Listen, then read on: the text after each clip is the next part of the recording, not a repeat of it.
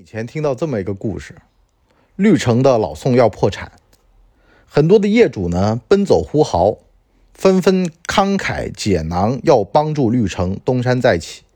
他们说呀，这么好的房子，这么好的物业，这么好的服务，这家公司在中国没有第二家，我们得救它。您说说，一个商人挣人家的钱，还能让他的用户这样的拥护？你觉得这是怎么样的一种精神？实际上啊，这就是信任，能够从内而外的让别人真正的理解并且支持自己。换句话说，那些能够让小弟们为他卖命的大哥也具有这样的素质。这样的人到底怎么来的呢？眼界的望远镜，欢迎收听《博物志》。博物志。我今天呢，想跟大家聊一聊将心比心。人呐，没有办法感同身受，但是呢，能够将心比心。昨个啊，我们做了一个优惠券的一个活动，我们的内部人呢就跟我讲说啊，给个五块钱优惠券得了。我说你这个五块钱打发叫花子呢，是吧？谁没见过世面呢？满三百减两百，他说这个有点大了吧？我说要么就上大的，要么就不上。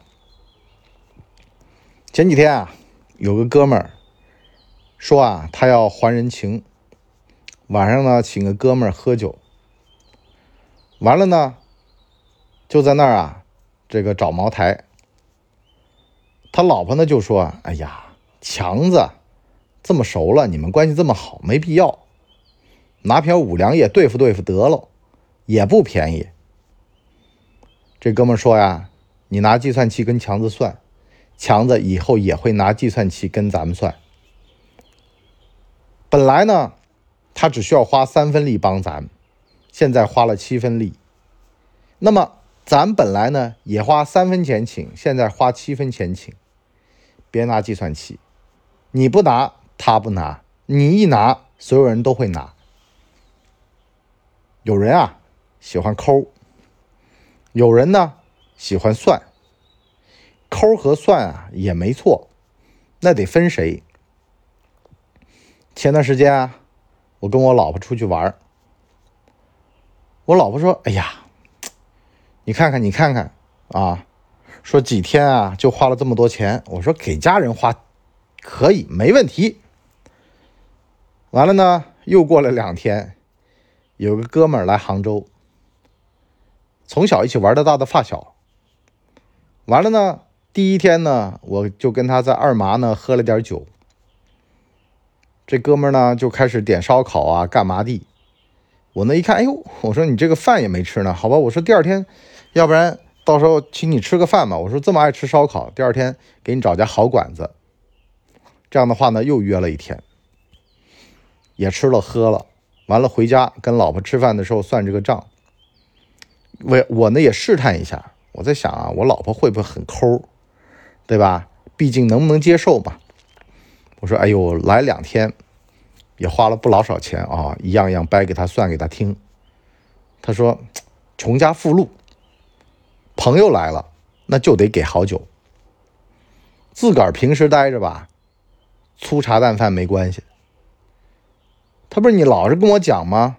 说原先毛主席啊，自个儿吃饭的时候啊，特别抠抠搜搜的，衣服呢里边的打补丁，对吧？可是呢，如果有朋友来了，那必须得红烧肉招待着。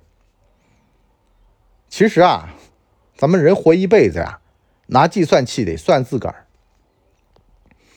朋友，你不能这么算，这叫财散人聚。财聚人散，一旦你对他们动了心眼子，你就且等着吧。我原来不是在我们的脑洞大开里面讲过做生意的一个最高原则吗？就是闭上眼睛买，道道都好吃。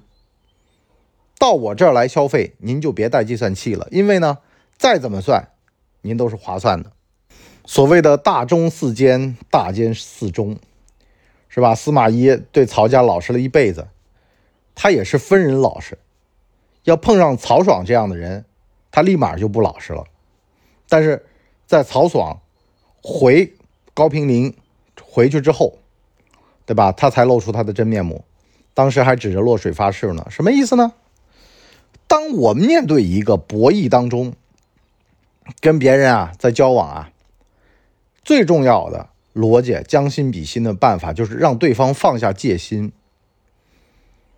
你选择咬他或不咬他，这是你后面的选择，但是前面必须得让他整个人放松下来。打个比方吧，哥们儿挣钱，身边的人都能挣钱，那身边的人跟你之间不打小算盘，这样的经历就一致对外了。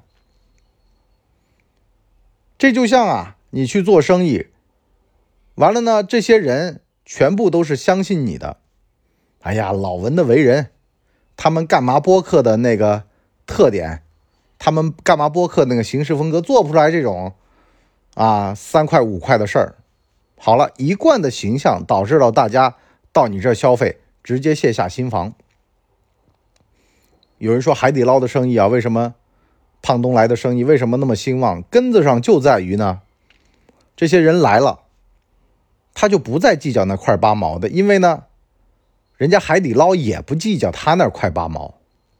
网络上有个话呀，叫“你不嫌我穷啊，我就不嫌你脏”。好，这这个有点过头了啊，不能这么说话，对吧？就是好多时候吧，当我们去搞销价竞争。这就是拼多多啊！现在上面的商家一直最警惕的地儿就在这儿，削价竞争，导致结果呢是引来了一批便宜流量，比谁便宜的流量，最后呢对价格非常敏感。你就包括说我们前几天啊在谈我们自个儿的发展战略的时候，也讲到这么一点：抖音上的流量我们不要，要有选择性的。取得一些高质量的流量。我们的受众是谁？我们的受众是一二线、三四线的这些超市小老板啊，作为我们的这个受众，你们想要有一些变化，画个头来说吧，就是这人吧有点上进心，想改变一下自己现在的一个状况，多改变少改变不知道，每天迭代呗。就像我今天早上去考试，考完了回来，我下决心了，这半年我得每天拿着法律书啃了，因为呢，我那个硕士啊，那考试啊，我发现了自己身上的不足了，定期检查一下嘛。找门考试坐那儿三个小时，吭哧吭哧写，写完了，那种绝望或者是那种意气风发，能够让你知道，哎呦，我之前。这些努力或者偷懒，现在都报应来了。那么也说明了个什么问题呢？当我们呀在做事儿的时候吧，别骗自己。不骗自己的唯一的办法就是有期中考、期末考。学校为什么会让学生很理性的去面对自己呢？期中考分成绩多少？期末考成绩多少？你就在这个层次当中浮动了。如果你不去做改变的话，人也一样的呀。你的体重，你上个月八十，这个月八十，你很稳定，你胖的很稳定啊。如果你不做改变的话，你如果对八十满意的话，你的身体的指标也没有异常的话，那也行。可是，一直一米六的身高，八十公斤的话。那么你肯定脂肪肝有的，尿酸肯定高的，要么痛风来了，要么这个肝硬化来了，反正总有一样不会放过你的。那怎么办呢？所以呢，要减肥啊，要改变呢，是吧？为什么每年要体检呢？为什么要期中考、期末考呀？就是对自我有一个判断和认知啊。你这个东西到底行不行啊？为什么说？要做职场体检，没事儿，拿着自己的简历找人内推去试试看。做做体检啊，你现在做的这个项目有没有价值啊？你现在上班那个状态对不对呀？是不是有问题啊？别自欺欺人，骗自己啊！一天两天的没事儿了，三年五年的差距就拉开了呀，十年、十五年的，你们就差一个社会档次了呀。人家十年前升科长了，现在已经是副处。你十年前啥也没有，你十年后啥也更不可能有。年轻人上来，把你机会占了，那怎么办呢？赶紧来听我们节目呢，是吧？就得让人想到成长第一社群就是我们干嘛播客。闭上眼睛点，闭上眼睛来这儿了，您进来您就放心吧，你肯定能得到点什么回去。有什么想不明白的、琢磨不不明白的，到我们的谋略的游戏第一季、第二季定一下，三百六十五集，是吧？随您听了。两季的话，一天听两集都行，能听一年。如果这个一天听一集的话，你能听两年，是吧？我们还持续在更新，反正那速度肯定比你听的要快。那么就导致到呢，这个规模效应起来，很多人都会觉得说，哎，成长就来干嘛播客嘛？你想干嘛都来听听吧。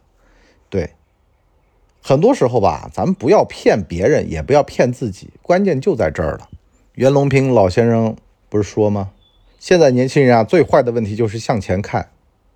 可是呢，你越冲前看呢，这越不一定来，因为呢，短期之内这个东西没有质变，不可能会有给你的你想要的，而是呢，会给你一些你不想要的。只有你抓住机遇。拼命耕耘，积累到质变了，哎，你能够给予价值了，你想要的自然就会来。有人说这是玄学呀，对吧？他人家老人家高度那么高，他看的东西那么远，他才能够跟我们说这么深的话。实际上就是别人想到的能放心的人里面就有你。哎，有我一口喝的。就你有一口吃的，有哥在的一天就不会饿着大家。这样的话，你就是他们的领袖。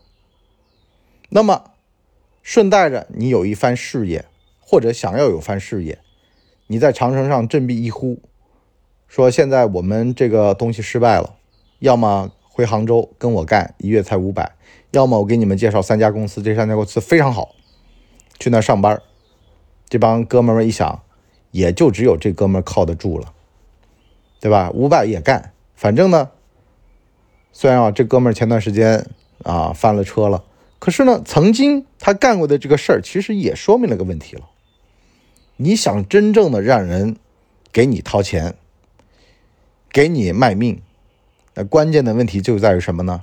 让他们放心的、大胆的掏出命和钱搁桌上陪你玩儿。好了，我们今天上半集就先聊到这儿。我们下半集啊，跟大家讲讲，你必须得是真心，有半点假意，都能让人马上看出来。这两天，这个袁隆平老爷子走了，另外一位肝胆外科的专家呢也走了。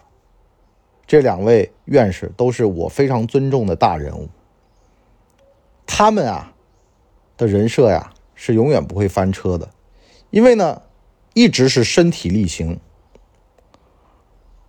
这个老医生啊，九十六岁了，还一周做三台手术，没事就去转转，啊，给病人嘘寒问暖，医者仁心呐。给他们做完手术，把他们的拖鞋转个调个个儿来冲外，让他们下床的时候方便。完了呢，给人听诊的时候，把听诊器捂热了，冬天怕凉到人家，捂热了，然后呢再拿去听。然后呢，做手术做到呢，有一根手指呢都已经变形了。哎，有人说了，这么大年纪了，对，不不翻车是因为他相信，所以呢他才能够做的毫无变形。你不一定，我也不一定，只有你能活明白了，从内而外。才能够干出这种事儿，从而这个知行合一。有的人很拧巴的呀，一大早的在学校门口对着学生鞠躬。教育界现在非常普遍这种，有的学到了神，有的只是做到了行，做到行的那个一转头就露馅儿了。